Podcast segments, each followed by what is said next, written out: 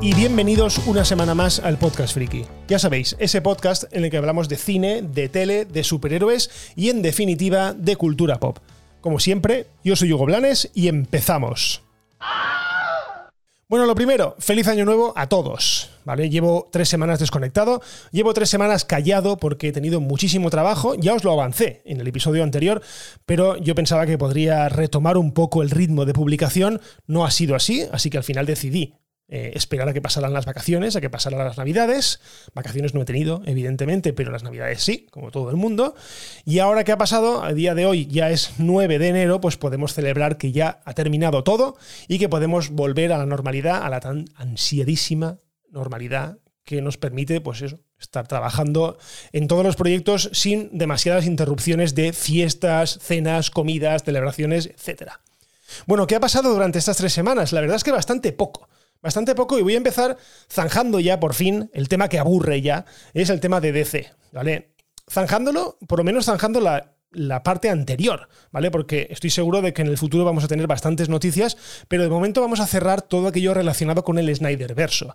Y es que a las horas de publicar yo el episodio anterior, James Gunn decía o anunciaba que lo que era un poco un secreto a voces, y era que Henry Cavill, es decir, Superman, no volvería a formar parte del universo de DC. ¿Vale? Esto pues se armó un revuelo increíble por internet, ¿vale? Las redes ardieron, Twitter ardió, pidieron incluso la cabeza de, este, de, bueno, que despidiesen a James Gunn, pero yo con el tiempo he ido un poco encontrándole sentido a esa, a esa decisión. ¿Por qué? Porque Henry Cavill ya es un actor medianamente mayor, es decir, no sé si tiene los 40 ya, pero estamos hablando de un plan para 10 años y yo no veo que de aquí 10 años Henry Cavill tenga ganas todavía de enfundarse la capa de Superman.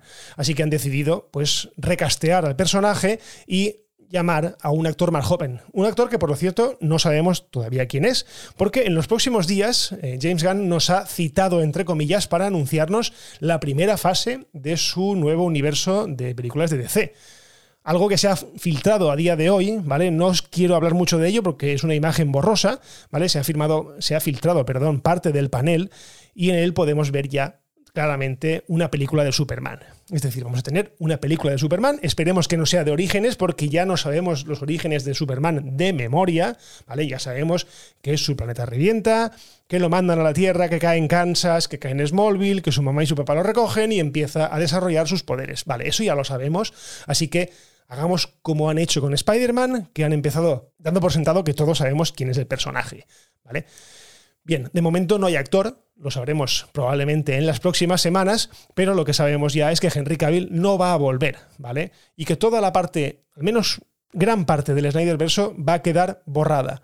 Digo gran parte porque aquí eh, el bueno de James Gunn tampoco es claro de, de una manera concisa.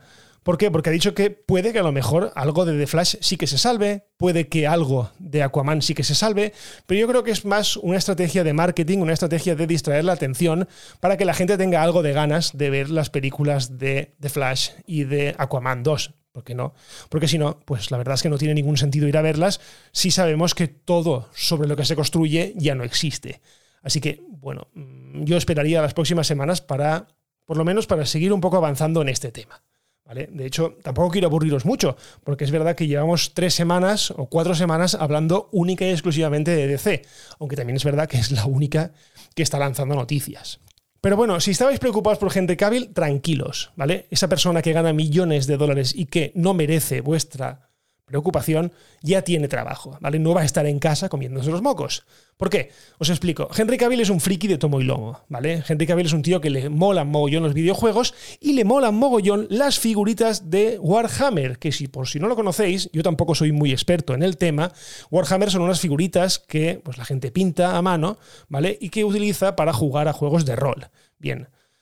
¿Qué ha pasado? Pues que Henry Cavill ha negociado con la Metro Goldwyn Mayer y con Amazon Prime para desarrollar todo un universo de películas y series basadas en Warhammer 40.000, que es la franquicia de estas figuritas.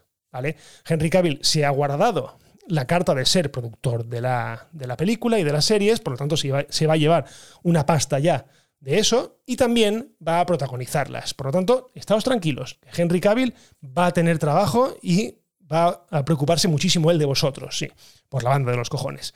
Pero bueno, con esto yo creo que cerramos el capítulo de DC, al menos hasta que digan, yo creo que ya, hasta que digan ya de forma oficial qué es lo que nos viene a partir de ahora, qué es lo, lo bueno, no la morralla que queda, que tienen que estrenarla, imagino, por obligaciones contractuales, pero yo creo que no hablaré de, de DC hasta que por lo menos anuncien los nuevos títulos y la nueva hoja de ruta.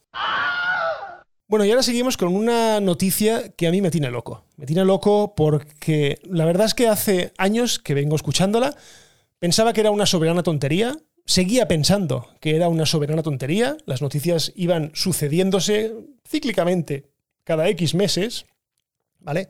Y no es otro de la posibilidad de hacer una secuela de Gladiator. ¿Cómo? Pues yo me quedé igualmente con cara mmm, de lado diciendo, pero ¿qué cojones van a hacer una película de Gladiator si la película ya está lo suficientemente bien cerrada?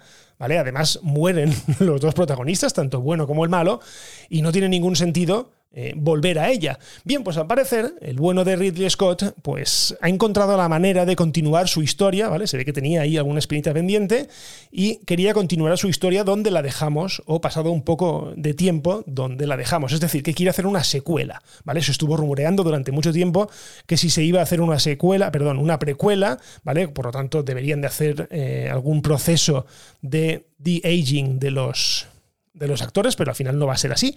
Va a ser una secuela, una secuela centrada en el personaje de Lucio, que por si no os acordáis de él, Lucio es el niño, el sobrino de Cómodo, del malo de, de Joaquín Fénix, el hijo de Lucila, que creo que estaba interpretada por Connie Nielsen, ¿vale? Este niño, que pues si os acordáis de la película, pues sentía bastante simpatía por el personaje del gladiador, por el personaje de Máximo, y bueno, pues al final eh, tanto empatiza que se pone en contra de su, de su tío como para no ponerse, era un cabrón.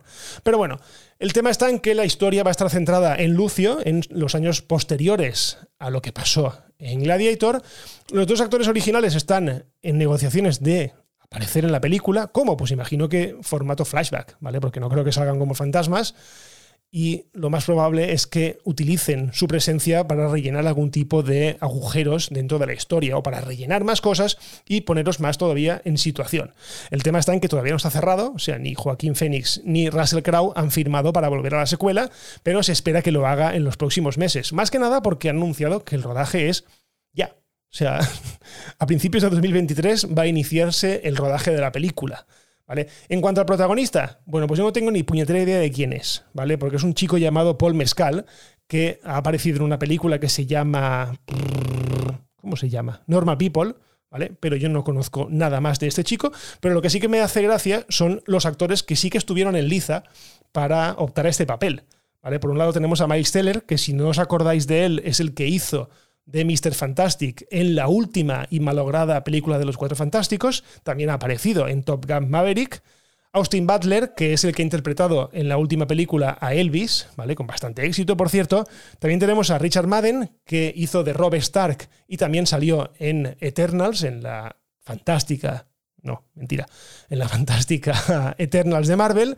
Y por último tenemos al omnipresente Timothy Chalamet, ¿vale? Que es conocido por Call Me By Your Name y sobre todo por la última película de Dune. Y también por su secuela, evidentemente, que se está rodando o que creo que ya ha terminado de rodarse. Pero bueno, por lo demás no tenemos ni idea de qué va a ir la historia. Sabemos que estará centrado en el personaje de Lucio, pero no sabemos nada más de ella. Imagino que en los próximos meses, semanas, iremos sabiendo más del proyecto, pero bueno, ahora que ha cogido carrerilla, parece que sí, que la cosa va en serio y que vamos a tener una película nueva de Gladiator. Bueno, y seguimos con renovaciones, y en este caso con renovaciones que eh, se encargan de romper o de cortar de cuajo cualquier tipo de rumor. Os explico. Miércoles ha sido un bombazo, ¿vale? La película de miércoles ha sido un bombazo en Netflix, la ha visto todo Dios. Creo que se ha colocado la segunda por detrás, no sé si del juego del calamar o de Stranger Things, pero ha sido la serie más vista del año con diferencia, ¿vale? Una, serie que estaba apadrinada por Tim Burton, de hecho, no es que la serie sea de Tim Burton, sino que él ha, apadrinado un poco toda la estética y aparte ha dirigido los tres o cuatro primeros episodios. Bueno, la serie protagonizada por Jenna Ortega, como os digo, ha sido un éxito, pero eh, lo curioso era que Netflix estaba tardando mucho en renovarla, ¿vale? Estaban pasando las semanas, la serie seguía ahí, seguía eh, colándose en los rankings de las más vistas, pero Netflix no daba luz verde a su secuela, a su segunda temporada, y empezaron a surgir rumores. ¿Rumores por qué? A ver, os explico. Netflix como tal puede producir eh, películas y series, ¿vale? Normalmente lo hace. Stranger Things, por ejemplo, es suya al 100%, pero hay otras que encarga a estudios su producción, aunque sean suyas al 100%, ¿vale? Es el caso de Wednesday. Wednesday el dinero es de Netflix, pero la ha producido o la ha hecho la Metro Goldwyn Mayer. ¿Y de quién es la Metro Goldwyn Mayer? Pues de Amazon Prime Video.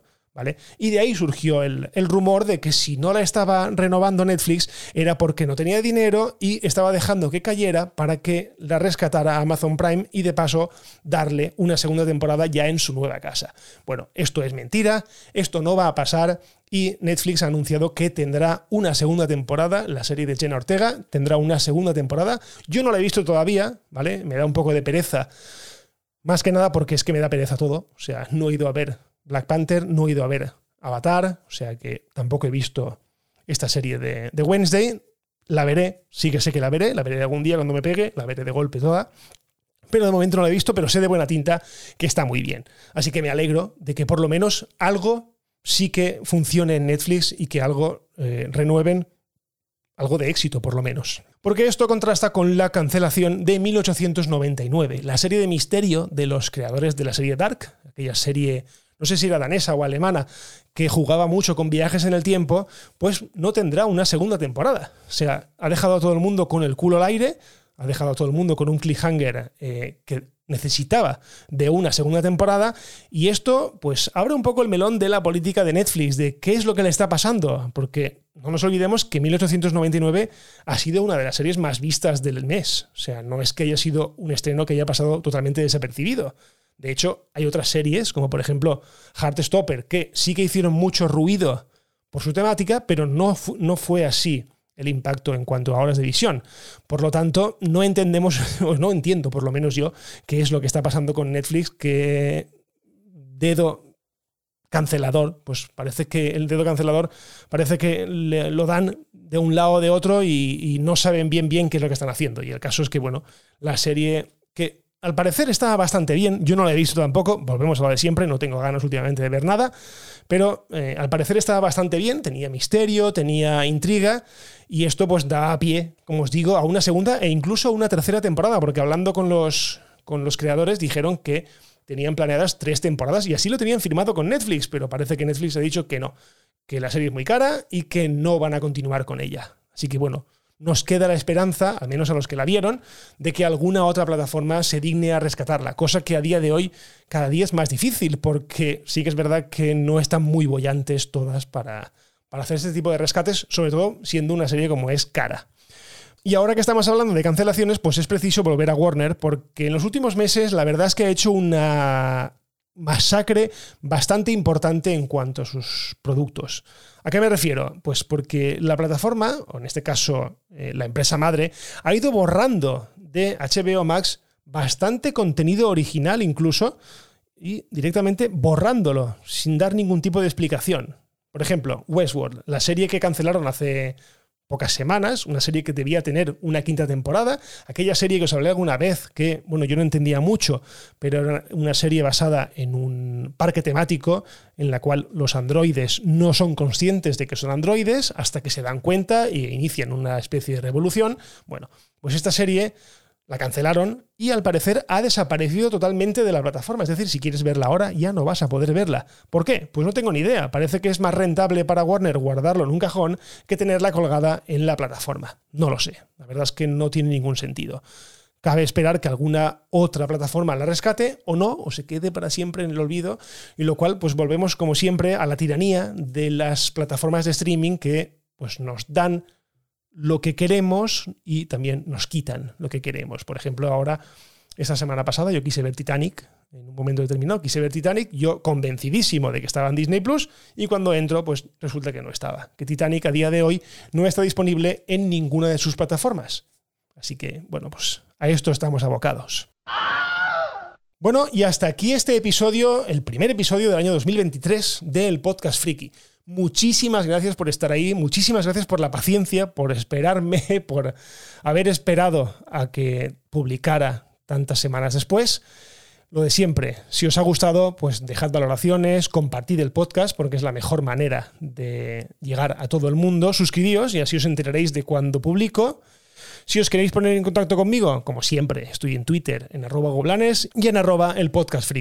Y por lo demás, lo dejamos aquí y nos escuchamos en el próximo episodio del podcast friki. Un abrazo y adiós.